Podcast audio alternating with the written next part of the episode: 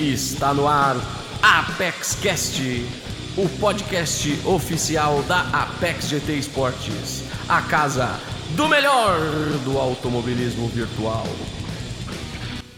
Fala galera, beleza? Estamos aqui começando mais um podcast da Apex GT, o nosso Apex Cash by Edify.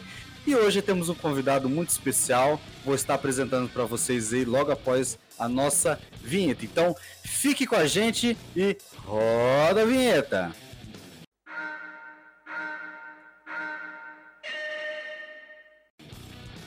Bom, começando mais um podcast nosso. Hoje temos o prazer de receber aqui um amigão nosso, Conrado Bassos, mais conhecido aí como Conras B3, o UDI Conras B3. É... Boa noite, é, Conrado. Como é que você tá, amigo? Beleza? Boa noite, Fernandão. Fala, galerinha. Podcast aqui da Apex. É um prazer enorme estar aqui. Eu tô bem, graças a Deus. Honrado de poder estar participando aqui desse quadro de vocês. É, isso aí, Conrado. Conrado, já para começar, cara, quem não conhece o Conras B3, vamos começar a conhecer agora, né? É, como que você começou no AV, cara? O começo de tudo e que você ali, a partir dali, você começou a tomar gosto pelo automobilismo e daí por diante começou esse trabalho bom que você está produzindo hoje.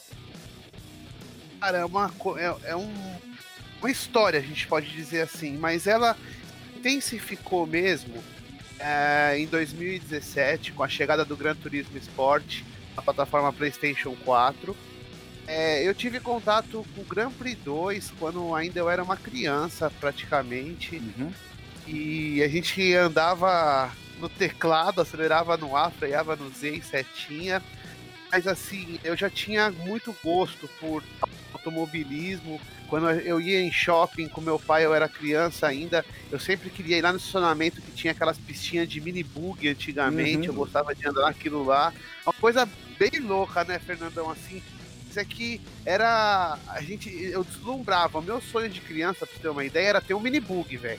o meu também. Era o meu sonho. Tinha aquela marca Fapinha, né? De, Isso, Fapinha. É. Conheci, meu, meu pai, eu sempre pedia isso pro meu pai, meu pai falando aí, meu pai dava uma um joguinho de cintura, né? E a gente eu entendia que não, não, não, não, cabia no orçamento naquela época. Aí, com a chegada do Gran Turismo Sport, aí depois eu fui pra faculdade, fui estudar. Ah, bastante a minha vida, assim. E hora que chegou o Gran Turismo, eu sempre fui muito competitivo e eu comecei a procurar aí do ambiente offline, porque os consoles estavam numa fase que era tudo pro ambiente online, né? Uhum. E eu nunca fui esse cara de pare, conversando, eu sempre ia lá, que gostava muito de videogame, mas jogava sempre o conteúdo offline, o máximo time trial. Aí eu comecei a me deslumbrar com esse mundo mesmo, foi no finalzinho de 2017 que eu fui começar a procurar ligas, organizações para ir atrás de campeonatos mais sérios. Uhum. Aí quando, quando eu entrei nesse no, no ambiente online, que eu fui começar a correr a, o, o, modo esporte, vamos dizer assim, eu nem, eu nem sabia como funcionava. Uhum. E eu tinha só o DS4, é o controlezinho, o joystick. É, e eu comecei a ver que o buraco era muito mais embaixo, que eu não dava nada, né, cara? Uhum. Que eu não tinha noção grande perto do pessoal que já era febrão, que já vinha de GT5, já vinha de GT6, uh, ah, já vinha de outras plataformas de corrida, Fórmula 1 e simuladores de PC. Aí eu falei, cara, não ficar nessas diárias malucas aqui, é, eu não gosto também, não gostava de perder. Eu falei, eu vou sair fora, eu vou comer. E aí eu fui atrás de procurar ligas, grupos de pessoas, aí eu poder e, é, me descobrir melhor, aprender as coisas. É aí que eu iniciei na primeira liga, no Gran Turismo Brasil lá atrás, foi a primeira liga que eu achei. Ah, fiquei espantado com a organização, como é que era feito as coisas, porque mesmo as ligas não são, é, vou dizer assim, que nem, não tem uma estrutura profissional, uhum. é, tem um regulamento, tem um grupo, tinha comissão de uh, administrativa de para analisar incidente de corrida, tinha as regras do grupo eu comecei a ficar meio deslumbrado com isso. uh, foi aí que eu comecei a participar de campeonato, comecei a gostar da coisa. Possivelmente depois disso daí eu comecei a pipocar várias ligas. Uhum. Foi daí que surge o canal, daí uhum. que surge todo o trabalho que a gente vem fazendo. E que é o que acontece? É, queria muito aprender, Fernandão. Uhum. Aí eu fui, comprei um G29, comprei um cockpitzinho uh, básico da Extreme. Que, meu, eu era muito pereba, não sabia mesmo, uhum. não, não tinha conhecimento. Quando a gente começou, eu lembro que tinham divisões, né, entre a galera. Tinha a classe 1, 2 e 3. Significava que a classe 1 era os melhores, a classe 2 mais ou menos, e a classe 3 era tipo quem tava começando e quem tinha muito tempo, queria se divertir ali. Uhum.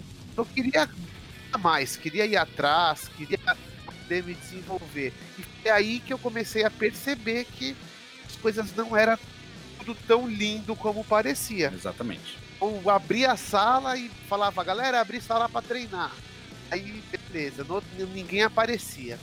Outro dia eu ia lá e perguntava no grupo os tempos. Falava, ô pessoal, alguém tem uma referência de tempo? Eu falava o tempo, eu falava, não é possível, os caras devem estar com potência a mais e tal, sei lá, né? Começa a arrumar pretexto, começa a arrumar desculpa. Uh, e indo, aí começou a passar os dias, passar os dias, abria a sala, os caras vinham na sala, entrava, dava três voltas, baixava quatro segundos do meu tempo e saía da sala. Cara, eu fiquei nessa, eu fiquei nessa. Brincadeira, eu fiquei nessa uns dois, três meses eu fiquei nessa daí. Nossa. Até começar o campeonato, porque era bem no começo de turismo esporte, no final de 2017, comecinho de 2018, então o pessoal ainda não conhecia como funcionava para as ligas fazer os campeonatos e tal, então tava tudo cru. Então tinha muito forfã, tinha muita, muito campeonatinho de tiro curto. Então aí foi que eu comecei, aí depois que passou três meses, vou ser bem honesto para vocês, é que eu sou um cara teimoso. Eu, eu não aceito que uma pessoa consegue fazer e eu não consigo fazer, ou pelo menos chegar bem perto. Uhum. É, porque senão, fosse uma outra pessoa que não tivesse tanto tempo ou tanta determinação para certa coisa, o cara simplesmente abandona. O cara deixa de participar, deixa de agir. Foi aí que eu comecei também a, eu tenho sempre esse perfil, eu expresso as minhas opiniões, eu comecei a me aproximar algumas pessoas, algumas pessoas ficaram, falou, acho, pô, vou ajudar esse moleque aí, porque não é possível, meu. E aí eu comecei a fazer amizade, que eu interagia muito no grupo. Daí que os caras começaram a me chamar de cortador de grama. eu, eu vivia catando grama, tentando explorar o limite da Vem cá, vamos perguntar rapidão, aquele seu logo antigo que você tinha no canal, que era um cortador de grama em cima da grama, era por causa disso? Vem daí o cortador de grama. o cortador de grama vem daí. Que o pessoal me gastava, falava, pô, toda vez que a transmissão vai pro Conrado, ele tá cortando grama. Então, pô, aí os caras falavam, Conrado, por que, que você anda sempre tão perto da linha branca e gana a grama? Você gosta de cortar grama? Surgiu dessas brincadeiras aí. Eu falei, pô, cara, como eu ia criar um canal, Fernando, não tinha o conhecimento é, pista, eu tinha o conhecimento técnico da parte de edição, eu sabia manipular os programas, via a parte de design e uhum. tudo, que eu não sabia o principal, era pilotar. Uhum. Então, o que, que aconteceu? Quando depois aí desses três meses e tal, que eu comecei a, a o no Cruzeiro, BR Cruz, ele falou assim, cara, ele era um dos melhores que tinha do grupo. Ele falou, cara, é o seguinte, ó, eu também eu não gosto de pare, não, eu não gosto desses negócios, mas é, fica no binóculo aí, assiste duas voltas minha aí, e depois tenta fazer igual, eu te dou meu setup e tal, beleza, cara. Aí eu começava a ele andar, pegava um papelzinho, acontece a história em vários lugares, pegava um papelzinho, desenhava a pista num papelzinho assim, aqui na mão enquanto eu tava no binóculo e eu ia marcando as velocidades que ele entrava, a velocidade que ele atingia a mínima no meio da curva e a velocidade de saída, uhum. porque era fake one, todo mundo de Porschezinho, então podia alterar o setup. Ele me passava o setup dele e aí, cara, ele dava, ele ficava comigo 15 minutos na sala, saía e eu ficava uma semana treinando naquela pista para poder correr na próxima etapa, porque o campeonato era, era quinzenal. Uhum. É, então daí, eu, o que aconteceu? Eu pegava o setup já de uma pessoa. Então eu tinha que fazer o que para poder chegar perto dele? Eu tinha que adaptar a minha tocada na tocada dele. Exato. Ele tem uma tocada, é, é, o BR Cruz tinha uma tocada mais agressiva. Eu não tinha tocada, na verdade. Freava lá dentro e tal. Aí eu comecei a tentar enquadrar a minha tocada na tocada dele, mas eu sempre gastava mais pneu, sempre gastava mais combustível. A, a partir daí, eu começo a querer desenvolver alguma, algum material, fazer essas coisas, tudo que eu ia passando, porque não tinha esse conteúdo. Eu procurava, eu achava muito conteúdo de kart, achava conteúdo falando às vezes de um outro simulador, mas não, tinha, não era aquela coisa assim, ó, pereba, é assim que faz, assado, ó, trail breaking é isso, uh, o TCS é isso daqui, é para você poder sair da curva, você dá um acelerador progressivo, enquanto uhum. você não consegue ainda ter a noção do que é on e off. É, o setup, setup foi mesmo na, na raça, foi, foi dando cabeçada que uhum. eu aprendi setup. É, fui estudar mesmo os conceitos de cada da, da, da, parte real e tentar aplicar isso daí. Eu até absorvi muito conteúdo no, num canal do Wendel Parra, que é um Wendel Parra Racer. Ele é um piloto de iRacing, mas ele já correu no Gran Turismo e ele tem uma didática boa para explicar o setup. Então eu vi ele explicando como que funcionava os elementos e explicando tecnicamente os elementos lá, mesmo sendo do iRacing, aí eu ia pro GTS e tentava aplicar isso daí. Aí a coisa começou a andar e aí eu comecei a falar, meu, eu vou fazer daí pro YouTube, porque nunca fui também, meu. Não, quando meus amigos começou assim, meus amigos que eu digo de dia a dia, fora de fora da, da bolha de automobilismo, uhum. da parte web, meus amigos aqui, que, de onde que a gente mora da quebrada, começaram a falar, Conrado, você tá de brincadeira, cara. Você tá virando esses nerds que ficam no computador e tal. falei, pô, mas eu gosto e tal. E piriri, proró. Os caras tiraram uma casca de mim, né, velho? Uhum. Foi uma coisa que eu não. Foi assim, proposital. Eu vou fazer isso. As coisas foram acontecendo, foram acontecendo. Aí a gente começou a ter. aparecer equipes. Uh, aí eu fui para minha primeira equipe, que foi a On Racing e lá e a gente juntou bastante gente com o mesmo propósito. E aí quando eu já tava, quando eu já fui para a equipe, quando eu já fui para para esse cenário, uhum. já tinha o canal estruturado, já tinha a ideia do canal. O canal ia trazer as competições que a gente compete e principalmente tutoriais, dicas. Quem não está no automobilismo, quando começar a procurar uma forma ou de outra vai cair no Conras, principalmente se tiver ligado a Gran Turismo Sport. Uhum. Foi a, a, partir daí que a sementinha e aí também eu procurei é, pegar referências, né, Fernandão? Tudo uhum. na nossa vida acho que a gente tem que pegar referências. Exatamente. É, e, e quando a gente vai atrás de referências, eu eu gosto de ir atrás de referência, principalmente de quem já tem um grande destaque.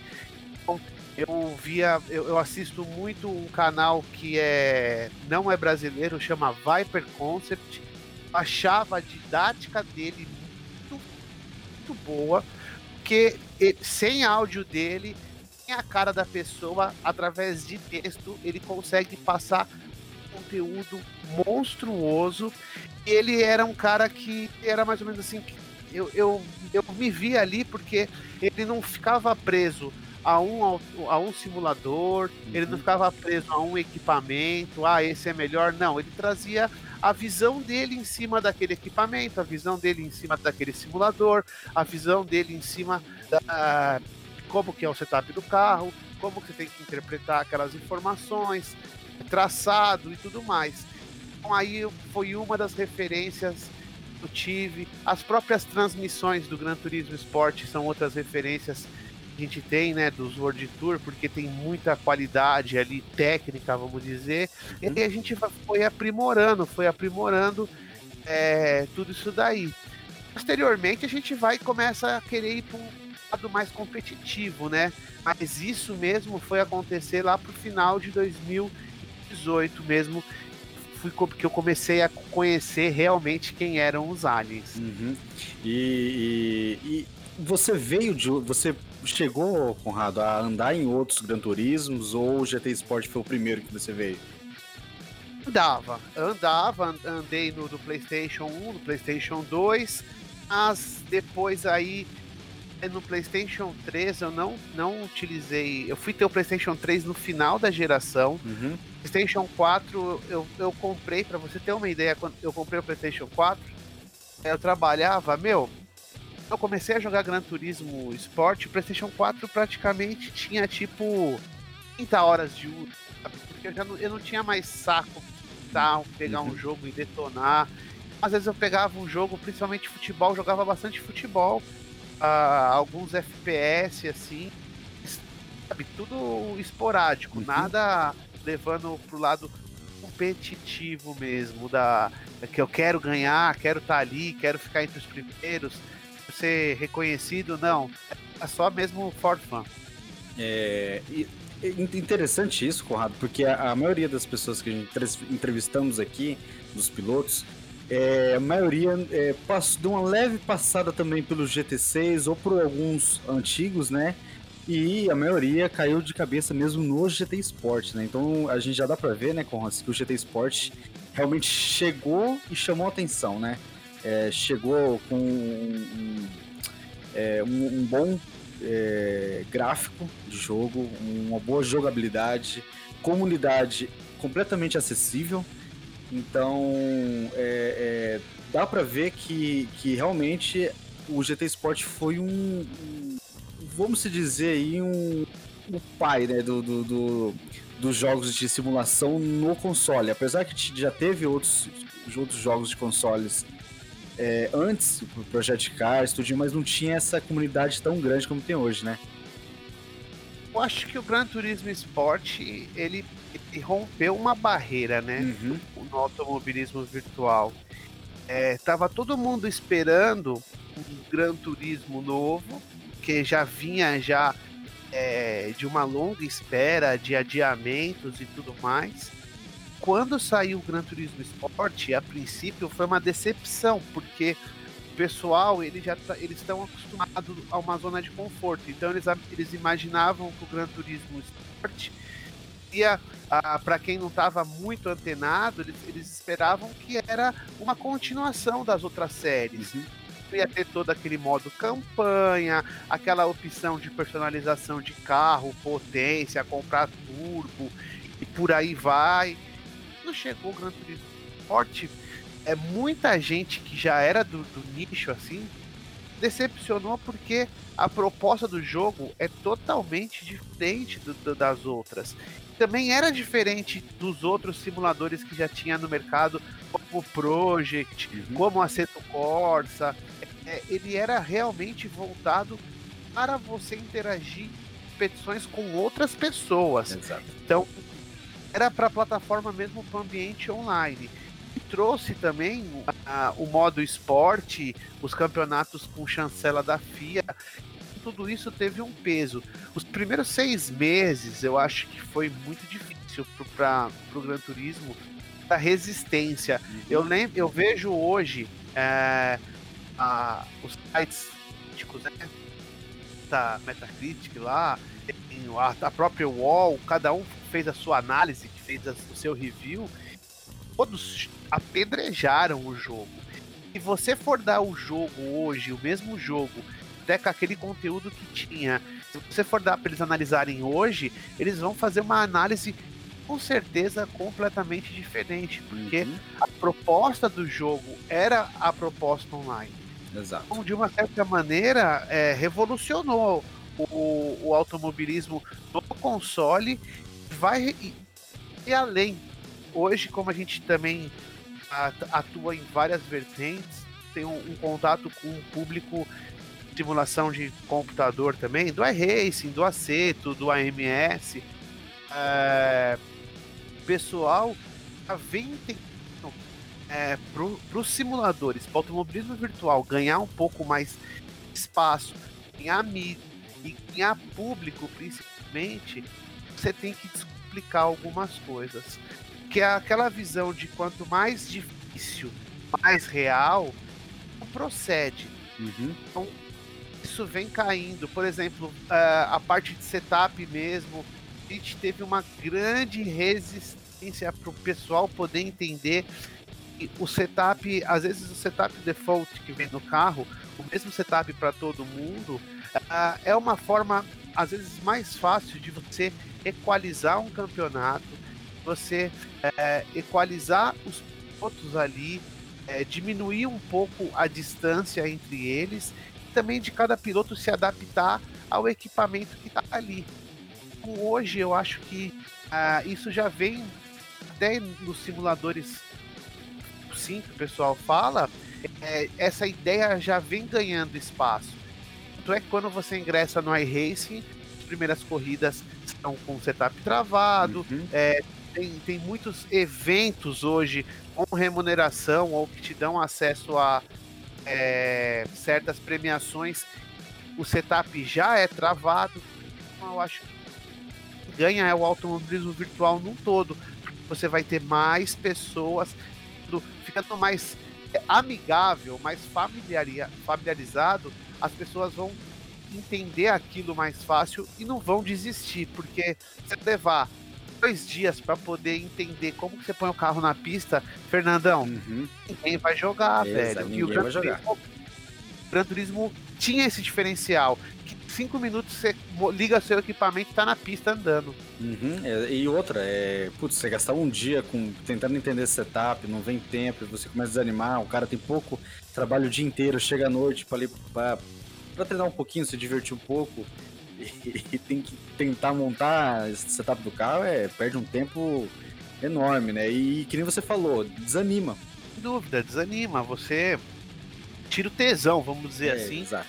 Cara, o cara chegou vidradão, falou, pô, hoje eu quero dar umas voltas em Imola, tal, não sei o que lá. Pô, até você pôr o carro na pista, se você, o cara põe o carro na pista, não consegue fazer duas curvas, porque tá com, a, tá com um setup próprio do jogo que vem é uma vergonha, aí fica difícil, né, você... Pô, em duas horas que o cara tinha para se divertir ali, ele ficou vendo um monte de número, um monte uh, de configurações que ele pode usar que ele não sabe nem o que influencia diretamente na pista ou no carro aquelas configurações. Então eu acho que está caminhando para um lado mais é, setup vai ficar um pouco em segundo. É. é isso eu acho que é bacana. Conrado, é, continuando então aqui a, a, sua história, vamos agora falar das equipes que você passou, né? É, você que passou pela On Racing, passou pela Elite e Vortex e agora está na UDI Sport Brasil. Como que foi a passagem das equipes, aprendizado, cara? É, é, é, eu mesmo acompanhando a, a, sua trajetória vi que é, por onde você passou deixou muitos amigos, né? É, é, trouxe muitos amigos. Foi desenvolvendo né, o seu canal, foi desenvolvendo principalmente as suas, as suas habilidades, né? E, e como que foi essas trocas de, de, de equipe para você? É, é, é, é, bacana, porque quando eu, eu fui para um racing, a gente. Um racing tinha acabado de fundada, tinha o Heraldo como piloto, o primeiro piloto foi o Heraldo, o Bad Player. Uhum. E, no, e uma hora depois me falaram comigo, me convidaram. Eu não tinha equipe, é, tava querendo conhecer, tava querendo me desenvolver. A verdade é essa. Uhum. Minha busca era para desenvolver. Eu lembro que nessa época que eu ia ingressar na um Race, eu disputava a GTI Pepeco. Exato. Era, eu tenho uma a medalha tá ali. Não lembro exatamente qual que era a, a, a acho que era a segunda temporada da GTI eu caí na segunda. Ele me encaixou na segunda divisão. E eu, assim, ninguém me conhecia porque eu vinha de outras ligas fechadas que uhum. não tinham opções. Era uma outra concepção de liga. É, eu chego lá, falei com o Pepeco e tal, aí ele, pô, ele falou, vou te pôr aqui, acho que na quinta divisão, era cinco, seis divisões. Pô, cara, se me colocar na quinta divisão, não é por nada, não. Pensa assim, é, não vai ser justo com o seu campeonato e nem com as outras pessoas e tal. É, é, e eu também buscava me desenvolver. Ele me encaixou na segunda divisão. Segunda divisão, não conhecia. Tinha SR Edu, uhum. tinha o Cristiano de Sá, Nossa. tinha o Schofield da USR também, tinha uns caras que eu nunca tinha ouvido falar na minha vida. Aí eu comecei, aí a gente foi, participou da segunda divisão. É, eu comecei a minha busca atrás do Cristiano de Sá, porque ele era infini, eu já me achava já nessa época bom. Uhum. Mas aí a gente, a gente não era bom estava longe ainda. Então aí eu comecei a mirar o Cristiano de Sá como uma referência. Então, ah, durante o processo de aprendizado, vamos por assim, a primeira fase na DTBR rodas presas, é, eu tive ajuda, por exemplo, do BR Cruz, o Solid, e ele brincava lá com a gente, é um amigaço, um parceiraço sólido, o Thiago Gonzaga. É, consegui ter a ajuda desses caras. Everson E90 foi um dos caras que eu conheci também ali. Bom, é, eu, eu, eu, tinha já essa noção. Quando eu conheci o Cristiano na pista e tal, eu lembro que era até aniversário dele, a primeira prova cara. Aí eu falei, meu Deus, velho, falta muito para eu chegar nesse cara. Aí que eu falei, pô, acho que agora é hora de eu ir pra uma equipe, tentar me desenvolver mais, melhorar meus setups e tal. Aí eu entrei na On Racing, um projeto é, muito bacana no começo. A equipe, durante um certo tempo, teve é, um crescimento muito grande, teve, contou com excelentes pilotos. Ah, é onde eu conheci pessoas fantásticas como o Lucas Peck, que hoje, pô, meu amigaço, meu amigaço de vir até na minha casa. É, onde eu, eu trouxe, conheci o Augustinho, eu conheci na Other Planet, mas ele veio pra cá com o Pedro Altman para um racing, o Alessandro Júnior. Ah, então tinha um ambiente muito legal. E depois, certo momento, muito boa a minha fase não racing, muito boa mesmo. A gente teve disputas na época com a CRT, que era muito forte, uhum. depois surgiu a Elite, tivemos disputas com a Elite, foi onde eu também conquistei os primeiros títulos como piloto, assim, de ligas ah, mais pegado, consegui. Foi em terceiro lugar nessa GTI. Foi uma passagem muito boa. Depois como qualquer lugar, teve algumas. É, algumas visões diferentes, algum. Bem é o caso aqui falar sobre isso. Uhum. Aí é, eu falei, poxa, agora eu acho que eu cumpri meu papel aqui dentro da um Racing. Eu já estava já é, desti destinado é, a ir para outro lugar. Eu não tinha conseguido um dos objetivos que era andando junto com o Chris e tal. Falei, pô, agora eu acho que precisaria respirar outros ares e tal. Nisso o canal já vinha crescendo, crescendo, crescendo. Ganhei muito público também com Race. Fizemos matérias na, na Treco Box. Fizemos, cara, tivemos um muito bacana. Tenho amizade com o Luiz Otávio até hoje. Aí veio o convite do Maragato através que o Everson foi lá e viabilizou, integrando a Elite. Ah, pô, cara, quando veio o convite pra gente, tinha na Elite, tinha o Chris, que era o cara que eu queria chegar perto. Tinha o Caverna, tinha o Fernando Estrela, tinha o Elite Fábio, lembro do, do Fabião, o, o, tinha... o Fábio, desculpe te cortar, mas uh, eu lembro da primeira corrida, de uma corrida que a gente estava na, na, na, lá na Liga VRA. VRA, lembro. Campeonato multiclasse. Isso, aí a gente estava na multiclasse, beleza, primeira etapa tranquila, segunda etapa, e de repente surge um tal de Curras. Conrado, era Conrado, não era nem Conras, era Conrado. Isso. Aí o Fábio falou assim, cara, tem um cara. Tem um cara aqui na minha, na minha. Na minha categoria que o cara é bom, cara. Já viu esse Conrado andando? Eu falei, não, nunca andei não. Ah, ele entrou com, com, com bad play, é a dupla bad deles play. agora. Isso. Aí eu falei, ah, velho, bora tentar manter aqui, porque a gente já tinha entrado no campeonato já desanimado, porque no campeonato de início, né, tinha inscrito Diego X16. Isso. Fazia dupla, ele fazia dupla, não lembro com quem.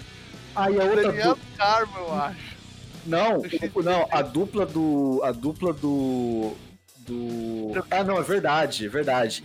Era ele, era o X16, o Daniel Carmo, numa dupla.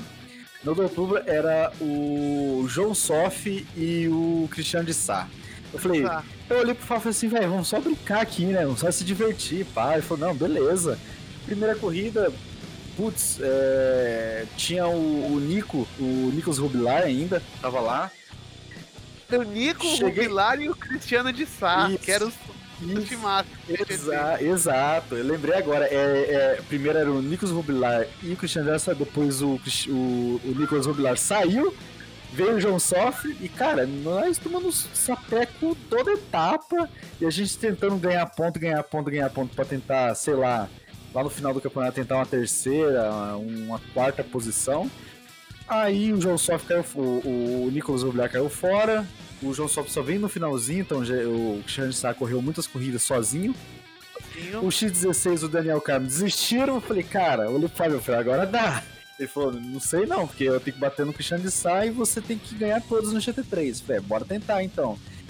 Aí, beleza, primeira corrida, tranquilo. Aí entrou você e o Bad Play. Cara, aí o Fábio, velho, azedou que o Conrado anda no mesmo ritmo que eu, cara. E, vai pra lá. Falei, ó, com o bad play eu ainda tô conseguindo andar bem. Mas chegou a bendita da última prova em, em Le Mans, cara, o bad play voou naquele, naquela corrida. Só que em compensação, o Fábio também. Nossa, o Fábio naquela corrida, cara, era a última corrida é, e sempre o Bad acabava chegando um pouco é, atrás de ti uhum. e eu chegava na frente do Fábio. Isso. Aí o, o, o Bad falou, ó, hoje é só você manter o que você fez no campeonato e eu fazer o vou pegar o estrela, ele chamava você de estrela. Uhum. Eu vou pegar o estrela e tal. Beleza, cara, mas a gente não conseguiu encontrar um setup assim. A gente achou que o setup estava muito bom. quando, quando o Fábio apareceu com o mesmo carro e o meu carro dava 330 e o dele dava 360 na reta, cara, o LP1. Eu, aí o Bad falou, aí eu falei, Bad, cara, são 30 quilômetros, cara, são 30 quilômetros, não tem como. Aí ele aí o Bad, né, o Bad é sensacional.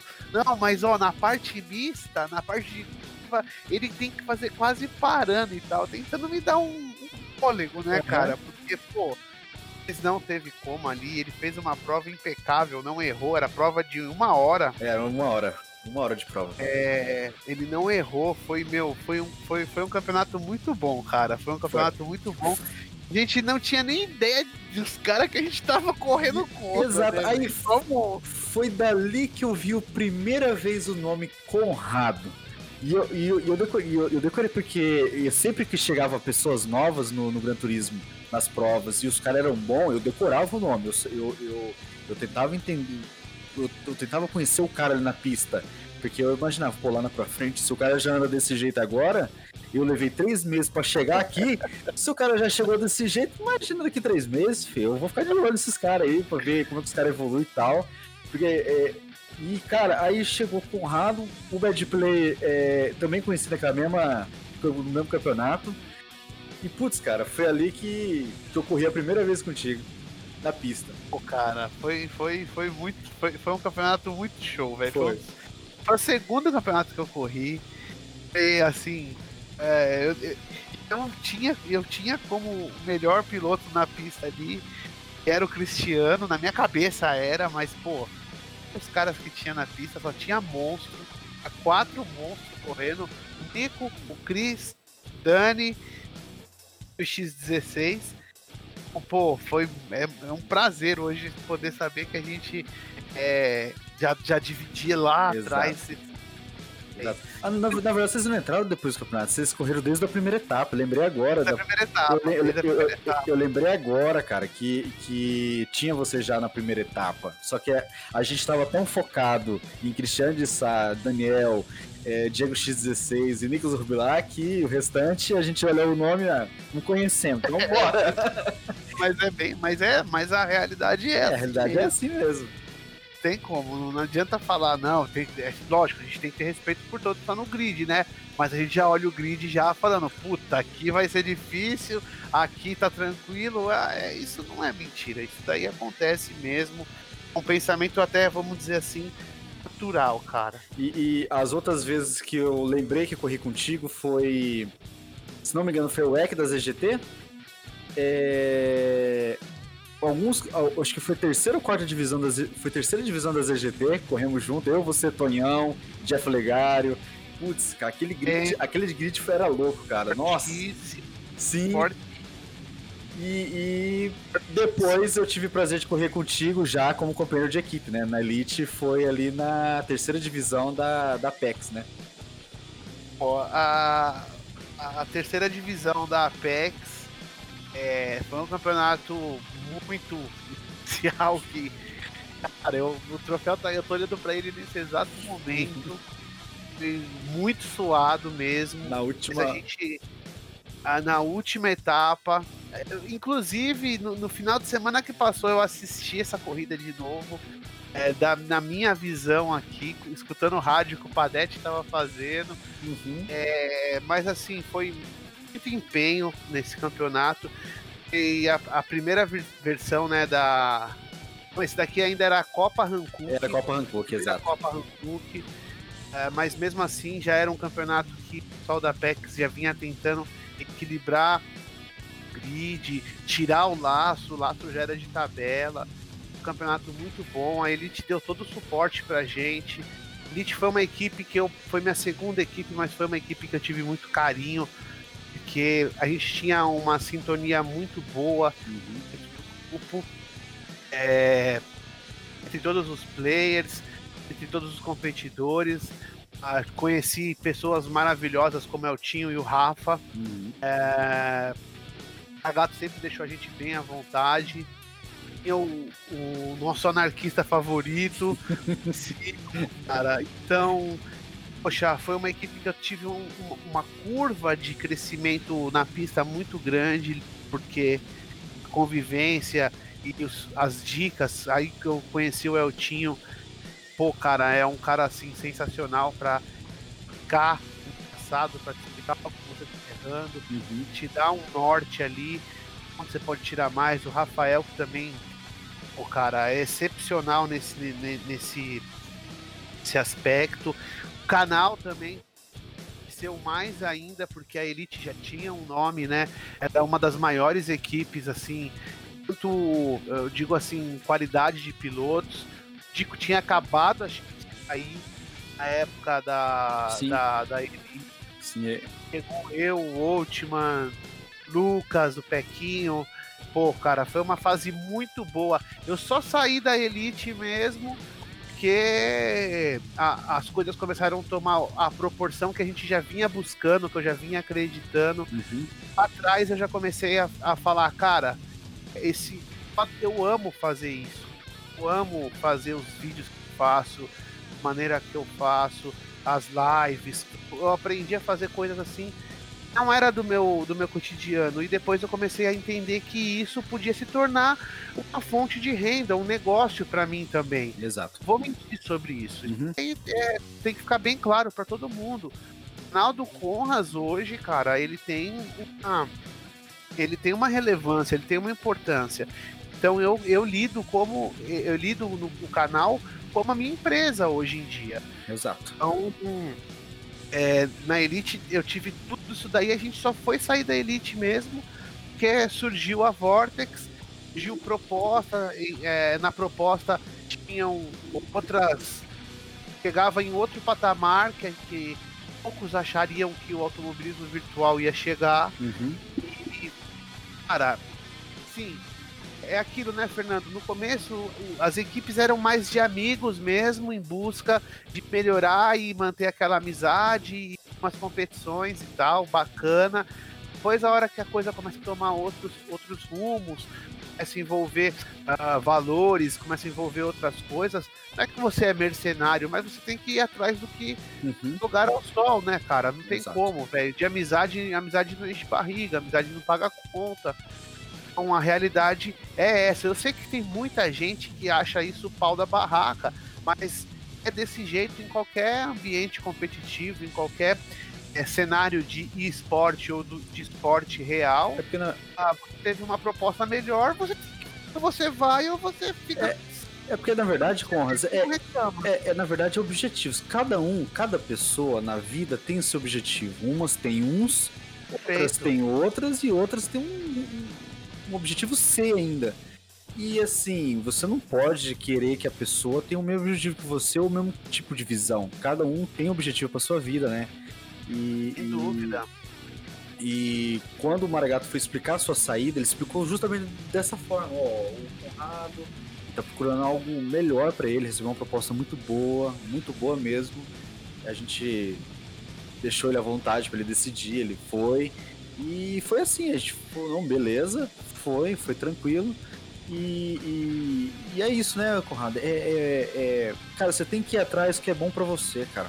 É que nem eu já, é que nem eu já falei para muito piloto já. Piloto fala assim, ah, mas não tô feliz em tal lugar, eu não tô gostando de tal lugar. Eu falei, cara, seja feliz com você mesmo. Vai pro lugar que você gosta, que você quer, que você Lógico, tem vontade. Sem dúvida. Vai. Tem que procurar onde você sente bem. Não adianta você estar num lugar onde você não se sente bem. Isso. É, meu, foi isso daí na Vortex. Quando eu entrei na Vortex, tudo muito. A Vortex cresceu de uma maneira assim, volúpia gigantesca, foi tudo muito rápido. Uhum. É, eu tinha algumas, vou dizer assim, eu tinha algumas obrigações dessa maneira, não só como piloto, mas a Vortex a gente conseguiu um crescimento também muito bacana. É uma equipe onde eu fiz muita. Conheci muita gente nova que eu não conhecia, mas que já conhecia meu trabalho no YouTube. Eu pude ficar um pouquinho mais perto dessas pessoas e tal. Ah, o Carlucci me ajudou demais nessa fase. Foi muito bom. A gente ficou, se eu não me engano, seis meses na Vortex. Não posso reclamar de um A na Vortex. Uhum. reclamar de um A, eu vou estar sendo uma pessoa muito mal agradecida. Lute me ajudou muito, o Ricardo me ajudou muito, a Vortex me ajudou muito, muito mesmo, numa fase bem difícil. É, não, não, não na pista, mas fora dela.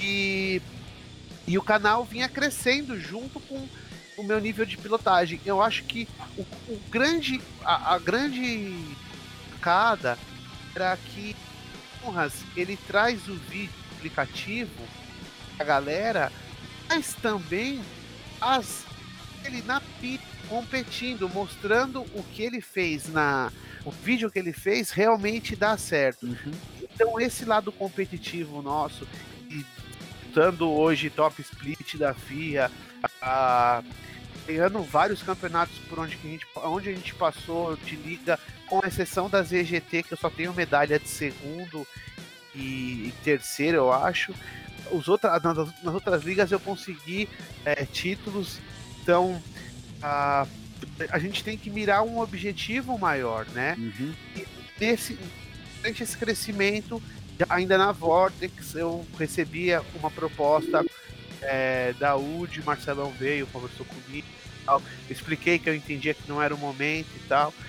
Posteriormente veio outra proposta e a gente, o cara a, a Audi, quer queira, quer não queira, tinha melhores dos melhores pilotos. Uhum. É, não, não tirando o mérito do Amarok, do Solid, de outros que estavam na Vortex, o Jara, mas Audi tinha um corpo muito forte, eu acho que é uma das mais fortes aqui da América, sem dúvida.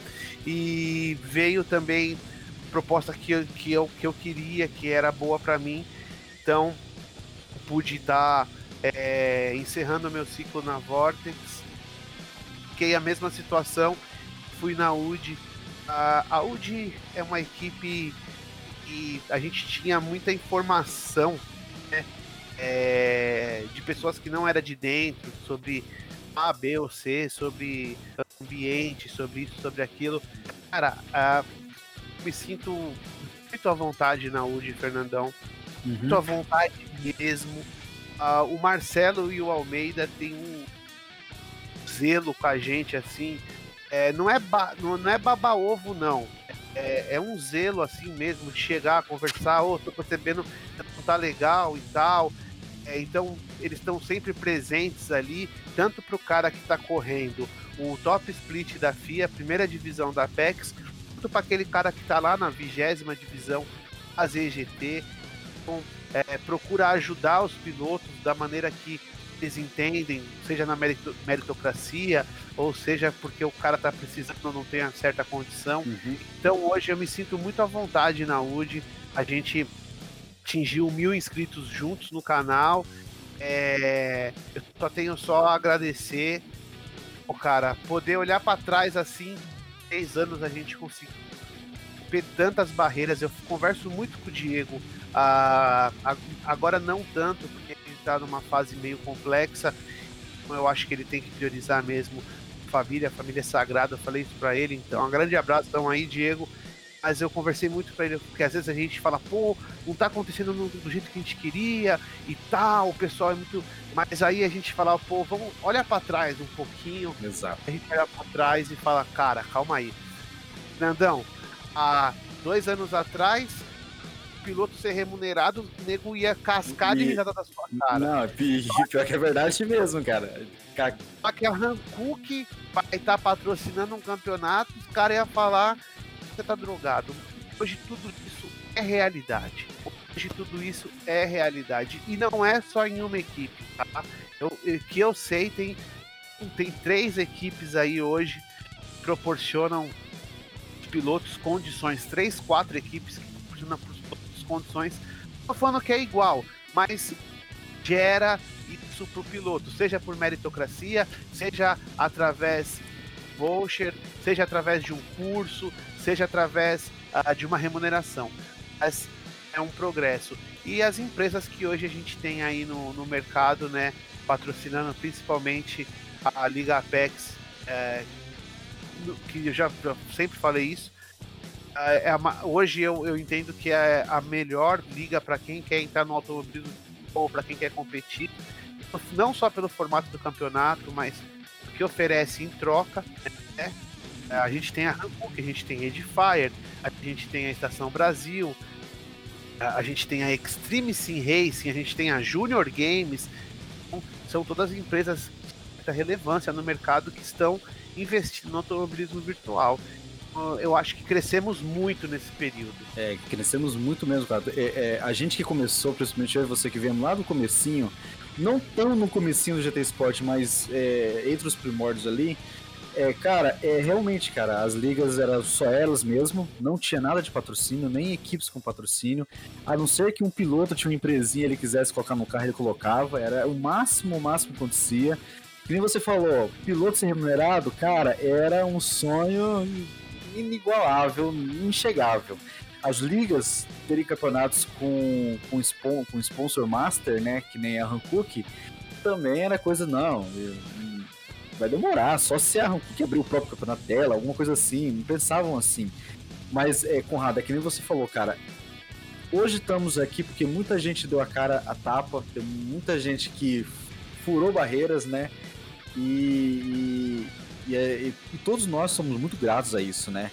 E e o seu canal também é, um, é uma coisa bem interessante, Conrado. Já mudando, já indo para esse, esse lado aí também, o, o, seu canal, eu, eu sempre falo os caras, os caras falam, cara, eu tô com dificuldade de tal coisa, tal coisa. Aí eu, putz, cara, eu falo, cara, vai no, no, no, no vai no YouTube do vai no canal do Conrado, que ele explica como é que faz tal coisa. O cara, não, beleza, eu vou lá olhar. Aí, pouco tempo depois, ô, cara, deu certo, cara, vi lá o vídeo e tal, me, me ajudou bastante é, economias, né? É, é, quando a gente dá para ajudar ali no, conversando, a gente ajuda, mas sempre tem uma referência de canais que já tem esse conteúdo tudo de, de tutorial, de ensinar, que, Conrado, é, para fazer isso é um puta de um trabalho, né? Devo imaginar. É, pessoal, às vezes. É, às vezes a gente faz um vídeo. 8 horas de edição, assim, entre edição, capturar, equalizar áudio, essas coisas e tal. E aí eu postava e tinha 15 views. Eu falava, meu Deus do céu, o que, que eu tô fazendo, cara? Né? Dá um desânimo. Ah, dá um desânimo. Aí manjava também muito de marketing digital, né? Não ia atrás de divulgar, de tinha, pô, vou ter que ficar fazendo 200 postagens, vou ter que ficar conversando, pedindo pros outros. Infelizmente, no começo, enquanto você não tem a relevância, enquanto você não conquistou o seu espaço, o caminho é esse. A, a gente teve também bons professores e a, a gente, o cara, eu, eu, eu me observava muito o Igão. Nossa, poder uhum. ter o uhum. Igor Fraga junto da gente, a, a, acesso tão fácil a ele. Você pergunta, ele te responde. Pode ser que demore um pouco, porque o cara hoje tem uma vida, agenda completamente restrita, né? Uhum. É, ele tá um pouquinho mais light, relax, por conta do, do cenário da pandemia, mas é mesmo que você fala, pô, o cara hoje já tá no, no time de desenvolvimento da Red Bull, mas mesmo assim continua sendo aquele mesmo cara. É, então a gente teve boa, boas, é, bons professores, assim, boa relevância. E o canal, eu queria poder passar isso, porque quem às vezes, para quem é do meio competitivo ali, uhum. pô, vamos, vamos ser honesto, vamos ser transparente. Uhum. Quem é no meio, se tu acha, vou, vou ser bem, tu acha que você vai chegar numa primeira divisão que o Dico vai pegar na tua mão e vai te ensinar e o Amarok vai pegar na tua mão, vai te ensinar. Rafael FFBR vai pegar na tua mão, vai te ensinar. Cara, para com isso, velho. Uhum. Lita cada um tirar o máximo que conseguir para atingir o êxito que é a vitória. Então, assim, é, no, no, ambiente competitivo, tudo é muito acirrado, cara. Tudo. É, então, o cara que descobre uma técnica diferente ou um jeito de entrar na curva diferente, ele vai usar aquilo é, na prova, entende? Hum. Ele nem vai treinar no teu lobby para você não perceber aquilo, você não observar aquilo. Quantas vezes o Igor meteu o hot lap faltando 5 minutos para fechar o horário do servidor? Para não ver o que ele fez ali para poder tirar pro 302. Exato. Não, é. Percebia tudo isso. Que assim, Nando, eu vou te ser bem honesto agora, cara. Percebi ao longo do tempo, venho conversando com quem é bem próximo de mim, venho falando assim, cara, não, ele hoje tá tendo uma relevância legal, a gente tá abrindo portas e tal. Que eu eu poder correr, cara, por mais poder disputar essas provas aí split, eu preciso treinar muito, poder andar no ritmo desses caras, ou mesmo lá no, no fundão ou no meio. É, o que que acontece? Eu tava jogando, eu tava competindo na FIA Nations e na Manu. Uhum. Eu não tinha simplesmente não sobrava tempo para mais nada na minha vida, cara. Era todo dia treino, todo dia simulado e quatro dias da semana corrida. O canal começou a perder espaço e no momento que o canal não podia, não poderia perder espaço. Muito em breve a gente vai ter que tomar algumas decisões. Talvez as decisões não vão ser no caminho que a gente, que a gente planejou, porque tinha um objetivo, sonho de ir numa World Tour e tal. Que esse ano acho que as coisas já ficam um pouco mais estritas, né? Uhum. É, canal precisa de uma dedicação, eu preciso criar roteiro, eu preciso criar conteúdo. E hoje vem dando resultado o canal. Então eu não sei até quando que a gente vai conseguir é, conciliar as competições e o canal, o canal em si. é, com conteúdo, com, porque eu posso trazer live de uma corrida por semana ou de uma diária por semana e mais o conteúdo. Agora não dá para trazer o conteúdo e mais quatro competições. Não tem tempo sozinho, mesmo que fossem dois, não tem como, é muito trabalho é. e o retorno ainda não é aquele retorno, entende? Uhum. E, então, e, e, e, tempo, e tempo é um item muito precioso, né, Conrado? O tempo é precioso, porque a gente às vezes tira tempo da família, tira tempo da resenha, pra estar tá aqui, cara, pra ficar num, num, quarto estúdio de. Deixa eu ver aqui, sei lá quantos metros, mas é pequenininho, velho. E tem hora que as paredes parece que tá me espremendo. Mas assim, eu amo fazer isso. Fernandão. Uhum. Nossa, sacrifício. Eu vejo um dia da gente ter um estúdio, da gente poder fazer várias coisas, mas momento ainda é sonho, não é palpável. Mas eu acho que nos próximos dois anos aí a gente vai conseguir um salto aí bem grande, é, as empresas certas do nosso lado. Hoje, saúde com o pessoal é, acreditando, investindo, a gente com certeza vai conseguir alcançar novos objetivos aí. Tanto o Conras o piloto como no canal, mas eu acho que o canal vai voar bem mais alto que o Conrad como piloto. Ô, Conrado, é, você já tocou no assunto da FIA. Cara, como que tá a FIA? É, você que é, praticamente abandonou todos os campeonatos para se dedicar à FIA, né? É, é, você acabou de falar que realmente tem um sonho de ir para um presencial. Realmente todo mundo que corre com, é, com é, leva a sério o Gran Turismo, leva a sério o AV, tem sonho de para uma presencial, de você putz, é, pegar um, uma experiência nova, um, é, ver coisas novas. Como que tá esse caminho da FIA para quem pensa um dia começar, como que é? Porque assim, a gente vê os caras fortes lá, e você imagina que é fácil, é só entrar, treinar, pá, entrar na corrida, ganhar, mas não é bem assim. Você já falou que já não é bem assim. Então, como que é, é, essa entrada para a FIA? Como que foi essa saída de, de liga e entrar na FIA é, para você? Cara, é, é bem complexo.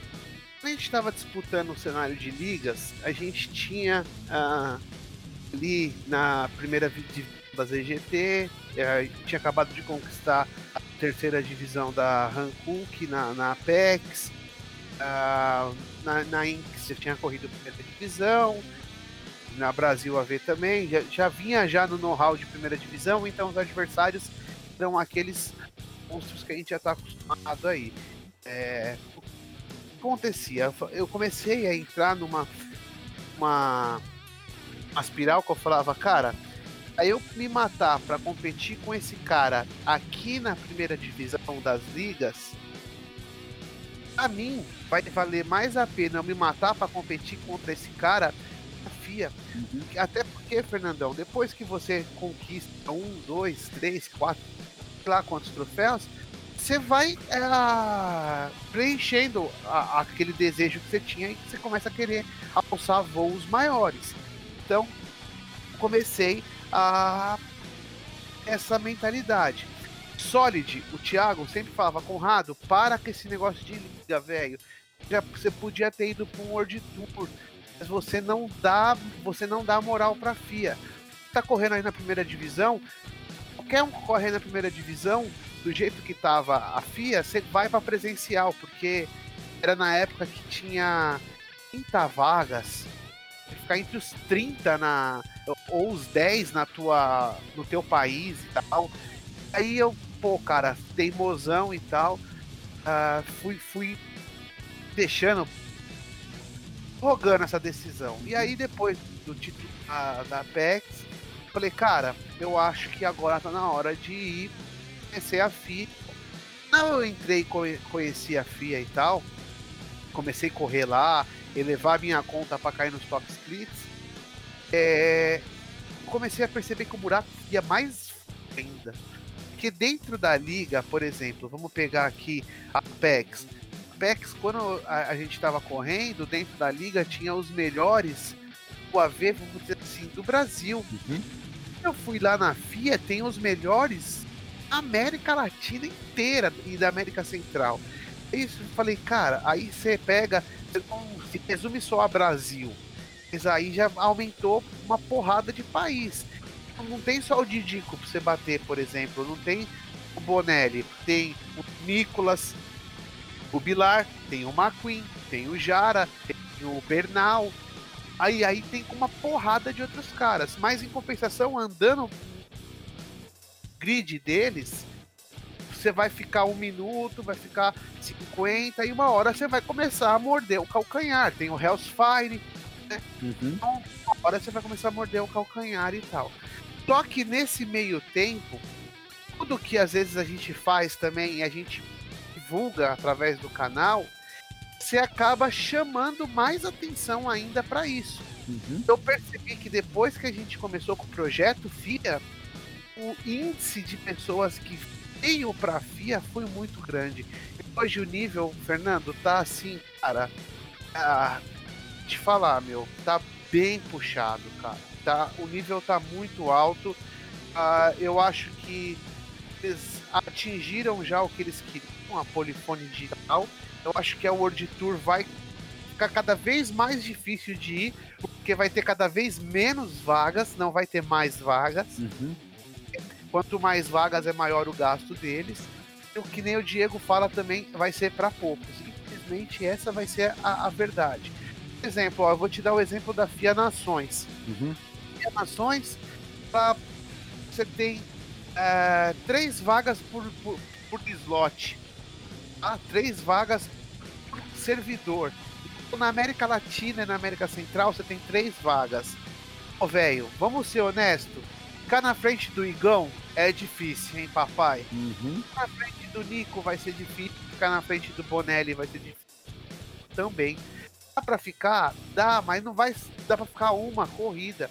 Mas não dá pra ficar um campeonato inteiro. Exato. Que remar muito pra isso. Entende, Fernandão? Exato. Então eu acho que a FIA vai ficar cada vez mais difícil. E uma coisa que eu sempre falo, Conrado, é, é que a, a, minha visão do AV hoje, do, da comunidade, é o seguinte: a liga ela serve muito para ensinar, né? Você aprende muito ali no, nos grids, você vai aprendendo a, a ver os seus oponentes, a você estudá-los, a você saber como é que eles se comportam na pista, né?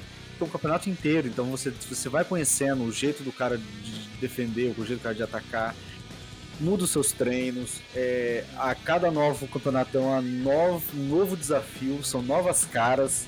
Surge um novo cara mais forte, surge um novo rival à altura. E, é sempre assim. E é bom para você ir aprendendo. E, e a FIA, é, é, uma vez já me perguntaram se compensa é, é, ir pra FIA, tentar a FIA, eu falei que sempre compensa, sempre é um desafio novo, sempre compensa. As ligas, é, muita gente leva como diversão, aprendizado. É, ah, não tem muito saco para ficar treinando para FIA, aí fica na liga. É, é, são visões, né, Conrado? E, e mas realmente quer competir na FIA de forma super competitiva, cara, é o, o tempo que você tem para as outras coisas realmente vai pro água abaixo, porque tem que dedicar muito, porque é muito difícil. Que nem, que nem o Conrado já disse, nomes aí que, putz, você vê o tempo dos caras, né, Conrado? Eu lembro até hoje, eu acho que você vai lembrar. A gente treinava, cara, tipo quinta, quarta, terceira divisão, treinava, treinava, treinava, treinava, treinava putz, fazia lá 1,42 na pista. Chegava a primeira divisão, fazia 1,40, 1,41 baixo. Era duro, cara. E era isso daí mesmo. Era do... Você metia um segundo, dois, brincando. Brincando, véio. e a gente olhava e falei, não é possível, cara. Não é possível e não sei o que, mas era, mano. Era porque os caras tão, já estão no nível já, os caras já têm um, uma experiência, né, Conrado? E uma hora chega, né, Conrado? Uma hora chega. Pô, hoje a gente fica 0,6, 0,4 segundo. Pô, você ficar um segundo do Igor Fraga, meu amigo, não é, um, não é qualquer um que fica no 0,5 atrás.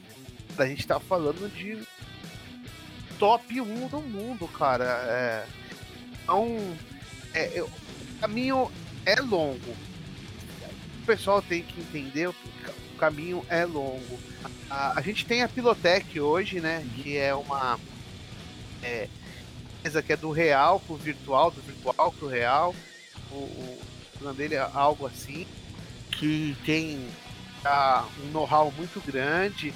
E tem a, trouxe até o Nelsinho. Eu tive até o, o privilégio de correr umas corridas que caiu na diária com a gente. E às vezes ali você vê que a cara, ele é um piloto completo. Andou na Fórmula 1, não tem como você falar que o cara é ruim, velho. Exato. É, só que você vê que as, mais que é um simulador, é um jogo, mas tem os, os atalhos, né? Uhum. Então mesmo o cara que às vezes veio ali do real, ele no começo ali ele dá uma sofridinha, não vai bater de frente, não, não vai chegar aqui, não vai derrubar o Igão. Tem, não, não é desse jeito que funciona. É a mesma coisa que a gente falar, ó, o Igão vai lá no iRacing e vai bater de frente com o Verstappen. Não vai acontecer isso. Exato. De imediato não vai acontecer. Então eu acho que assim, é, tudo você tem que ver o, o que você procura, né? Qual é o onde você quer se encaixar. Então eu acho que as ligas como base, é, como diversão e competição também, é, é uma excelente escola tem como. E na liga tem uma coisa fundamental. Na liga você conhece as pessoas ali que estão agindo contigo. Você sabe que tem uma transmissão. Você sabe que tem uma comissão de julgamento e tal. Então isso dá uma segurada. Eu sei que acontecem incidentes, sim, acontecem, mas dá uma segurada no, no, no cara, né? Tipo, não vai te passar de qualquer jeito pode ser que ele tome uma penalidade. Então dá para você respeitar o seu colega, seu adversário, ele te respeitar e tal. Então você cria modos, vamos dizer assim, no liga. É, o cara que sai da liga e entra na FIA, primeira experiência é um pouco traumática, porque, amigo, se você deixar a porta aberta um centímetro, o cara vai dando porrada e te passa, não tem. Vai ter comitê para você reclamar, não vai ter transmissão que se expôs. Assim, é uma competição mais árdua. E você tem que ter essas malandragens você poder correr. E mesmo assim não te garante que você vai ter êxito. Então, assim, as ligas é como se fosse a escola e a, a FIA já é faculdade. Então, a, a coisa toma outro rumo, toma outros patamares. Exato. É, aprende nas duas que o cara que não tem muita base vai direto pra FIA, ele vai tomar porrada, porrada, porrada, vai desistir de jogar, porque é chato, né, meu? O cara não ser um piloto, não ter uma conduta ativa na pista, não ter fair play. Então você vai ter que. Uh, as ligas fazem esse trabalho. Preparar o piloto para depois ele, ele é, criar um casco, depois ele poder ir para uma FIA tá cá lá tem vários pilotos que estão hoje vindo para a FIA, como a nova geração aí, o Augusto, o Lorenzo, eles estão vindo para a FIA e eles já estão agora se destacando mais, pegando mais maturidade, mais quilometragem, ficando mais malandro, não estão sendo muito mamão, vamos dizer assim, aprendendo a que às vezes é melhor andar no vaquinho ali do que andar de cara pro vento, uh, frear um pouquinho antes, ceder uma posição, deixar o cara se matar lá na frente com o outro, depois você passa os dois sem fazer força.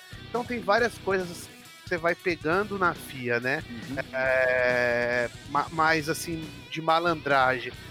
Não é malandragem a palavra, mas você vai se aperfeiçoando, você vai ganhando novas visões. Então eu acho que os dois cumprem o seu propósito. E hoje as ligas e FIA nem tanto, mas as ligas são essencial para o crescimento do automobilismo virtual. Sem as ligas a gente não ia ter nada do que a gente tem hoje. É, ia ter só essa competição só online, não teria interação, a gente não teria Hankook, a gente não teria várias empresas conhecendo nosso trabalho, conhecendo nossos pilotos. Sem dúvida nenhuma, a gente não ia ter metade do que a gente tem se não tivessem as ligas como organização. É, Conras, é, já indo para o assunto agora bem legal também, é, vamos falar agora de é, outros simuladores, né? É, você que está agora fazendo parte dessa base né, do automobilismo Automobilista 2, né? Você que está trazendo aí gameplays é, pra gente, pra gente aí conhecendo o jogo, um jogo que parece que já de cara já é muito bom. É, você já fez alguns vídeos também no iRace, no, no, se não me engano, no Race Room ou no R-Factor, é, no Assento. E assim, cara, é, como que é o trabalho nessas outras, é, é, nesses outros simuladores? O que você acha? E também já aproveitar já, também, já o ganchei e falar também esse tempos de coronavírus, essa vinda de atenção para o AV, você acha que vai dar bom? Você acha que a gente pode pegar, aproveitar algum algum ação ou outra e tentar enganjar tudo, tentar enganjar o AV de uma vez? Vamos lá. Ah, vamos, vamos pela. Deixa, a parte do, da, da pandemia. pandemia para depois. vamos falar é, do, dos outros simuladores. Determinada fase estava no Gran Turismo Sport, eu consegui um amigo meu, o Renato Melão, meu vizinho aqui de porta, amigão mesmo, falou: oh, vendo que você tá fazendo lá os negócios e tal, tô com um PC aqui que eu vou me desfazer dele, cara. Não quero ir pra ti, não. Eu tinha um notebook, cara, um, um Dell Inspiron, que sofria para renderizar, para fazer live. É no gargalo, pedia muita qualidade falei, pô, Menos, deixa eu ver esse PC. Porra, a hora que eu vi o PC, eu falei, é sério mesmo? Ele falou, é, pode pegar pra você, velho. Então eu peguei um PC que, porra, era muito bom porque eu tinha. Eu só tive que comprar uma fonte, comprei uma fontezinha ali, trezentão, toquei.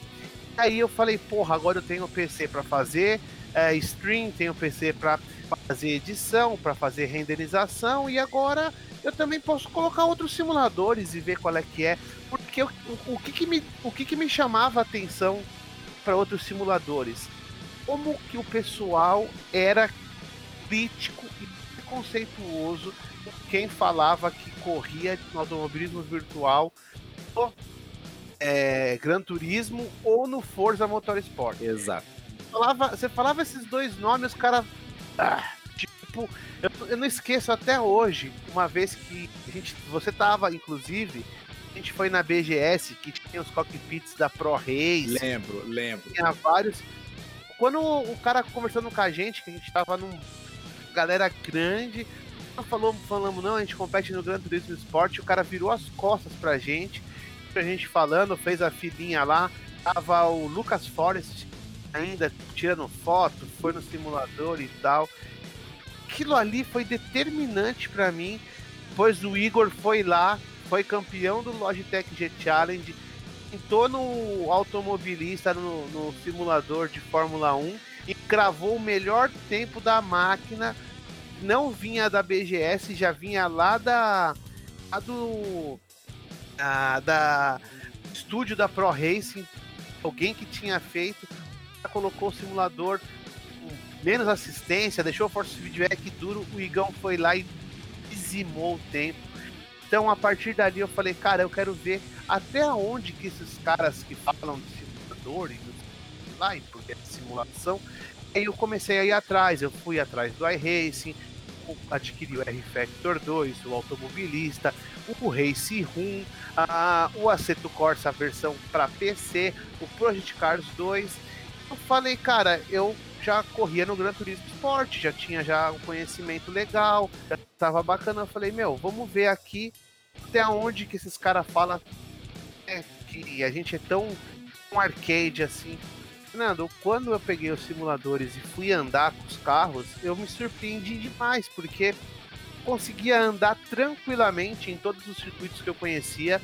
Fiz carro GT Turismo, até carro monoposto, com as me os mesmos pontos de frenagem, as mesmas tangências, os mesmos pontos de aceleração. Obviamente que um simulador ou outra, um simulador ou outro tinha uma diferença.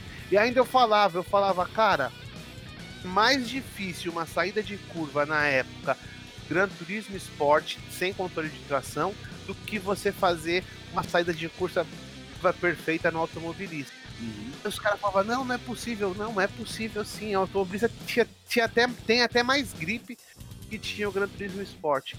Então aí, a partir daí, a gente, eu, eu comecei, eu acho que, a tentar romper essa barreira, me, me intrujando em grupo de pessoal de PC. A gente conseguiu espaço no Yahoo Sports.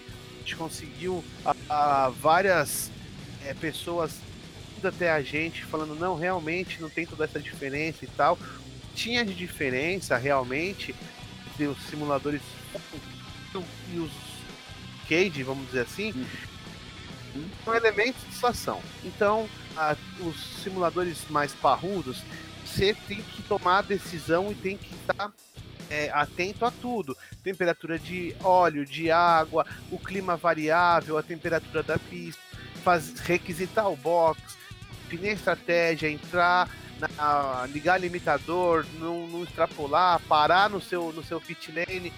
Com essas coisas que vão ter a mais. Né? Mas assim, e equipamento, né? Porque tem muito equipamento, mas é, o equipamento não anda sozinho, velho. Com certeza.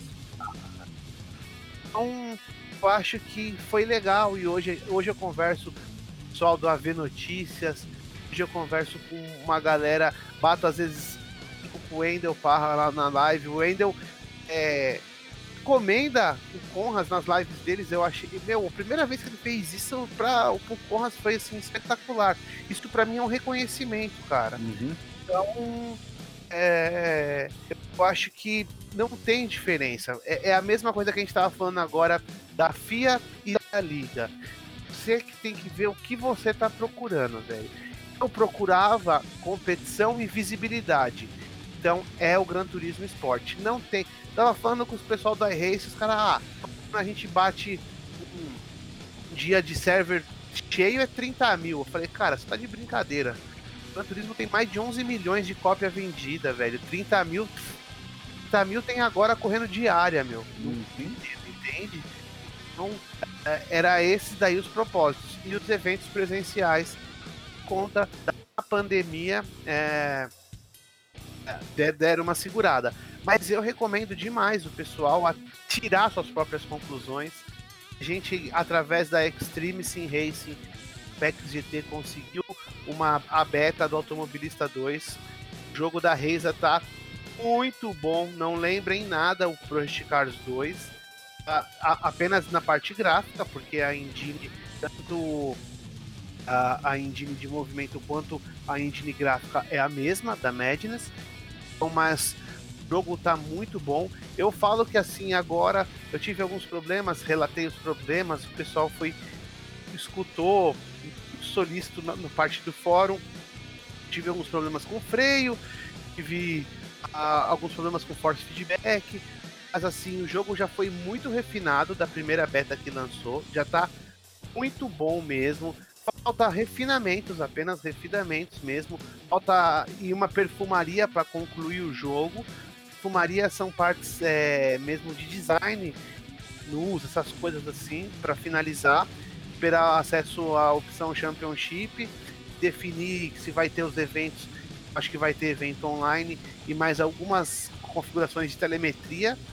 Mas o jogo tá muito bom. Eu, eu agora eu digo que ele tem a física Automobilista 1, o gráfico do Project Cars 2 e corrigiu alguns erros no o AMS1 relacionado à zebra, a certos comportamentos do carro tô gostando demais.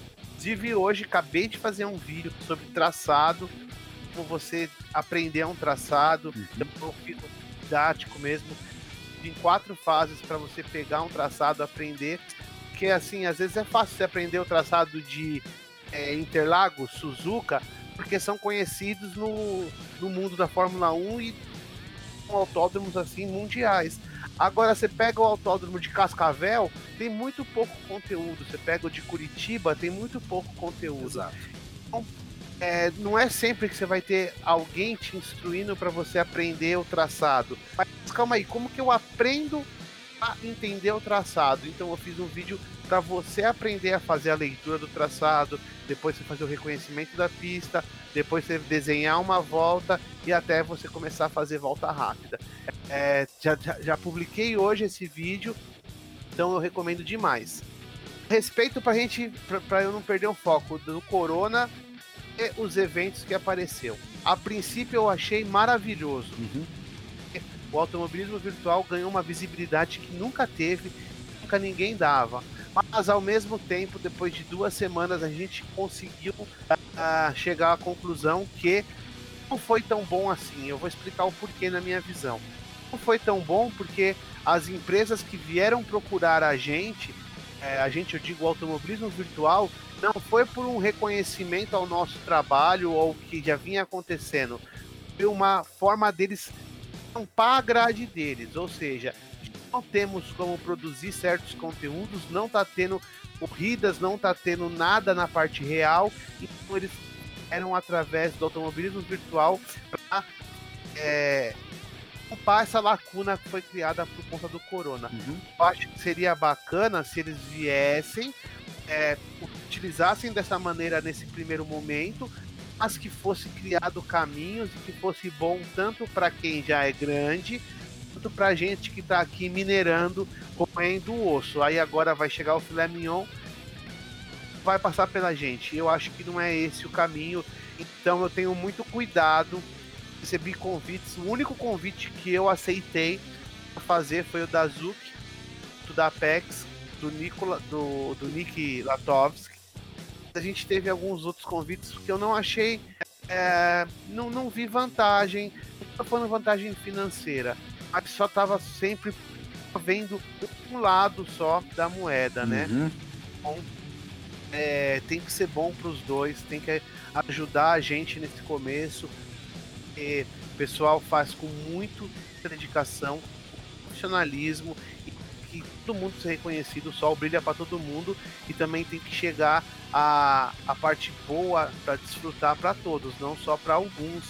Aí, então, essa leitura, a gente tem que tomar um pouco de cuidado as oportunidades que estão aparecendo agora para a gente não, não se sentir usado.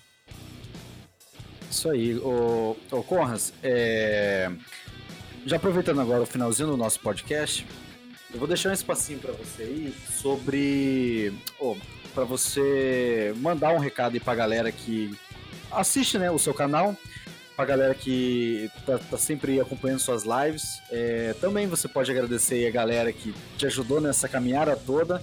Hoje, né, que conhecemos um pouco de quem que é Conrado Bastos, o nosso Conras B3. É, e manda aí a mensagem pra galera, a galera que que eu, eu já vou dar uma palhinha agora de começo, né, Quase, se você me permitir. É, à vontade. É, vocês que estão treinando para campeonato, galera, vocês estão treinando, estão com dificuldade.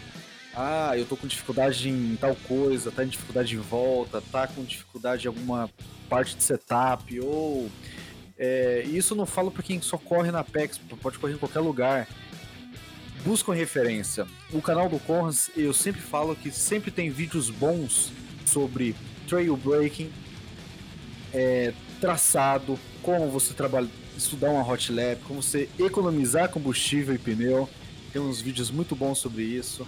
É, acompanhar as corridas, né, Corns, que é sempre importante você ver a reação do piloto, como que ele pensa antes de ultrapassar, como ele pensa para se defender.